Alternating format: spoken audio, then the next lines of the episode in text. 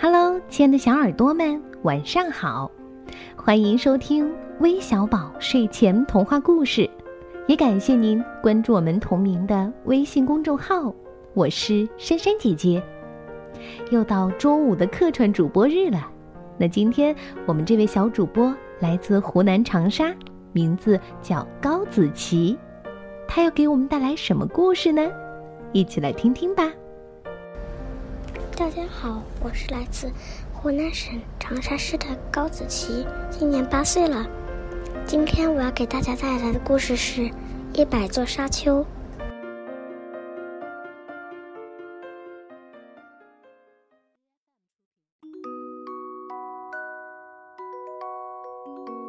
小骆驼妮妮和爸爸妈妈快乐的生活在一起，这里到处是绿草和苹果树。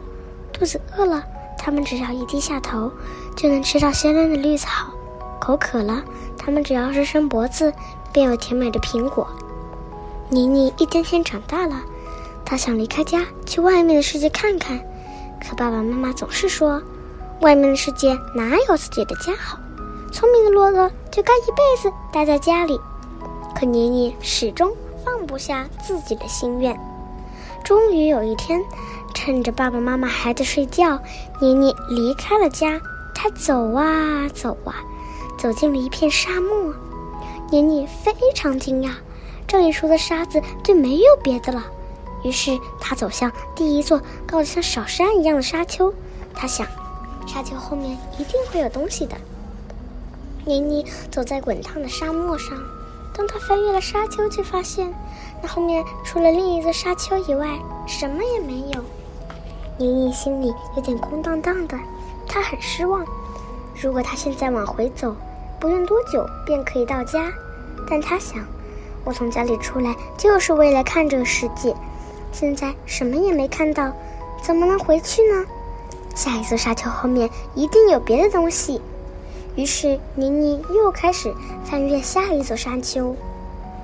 妮妮还从来没出过远门。这次走了那么多的路，脚底都快要磨出水泡了。可那座沙丘后面，除了另一座沙丘，又什么也没有。妮妮抽了抽鼻子，就快要哭出来了。这时，她想到了自己的心愿。她相信，尽管眼前只有一座光秃秃的沙丘，可自己总能看到些精彩的东西。于是，妮妮继续埋头朝前走。就这样，妮妮越过了二十座、三十座，一直越过了九十座。她每越过一座沙丘，迎接她的都是一次次小小的失望。妮妮已经到了沙漠的边缘，她的口越来越渴，肚子越来越饿，但他始终相信沙丘后面一定会有精彩的东西。当妮妮翻越了第一百座沙丘的时候，她惊奇地发现，这沙丘后面是一个与众不同的地方。这里有碧绿的草地、清澈的水池、挂满水果的果树。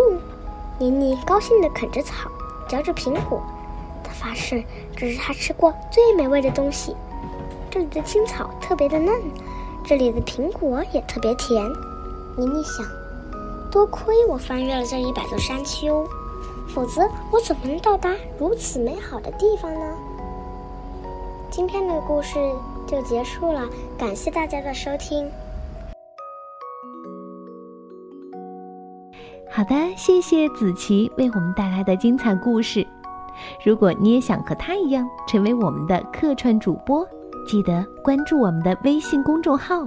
微小宝睡前童话故事，回复“客串主播”四个字，就可以了解到具体的参与方式啦。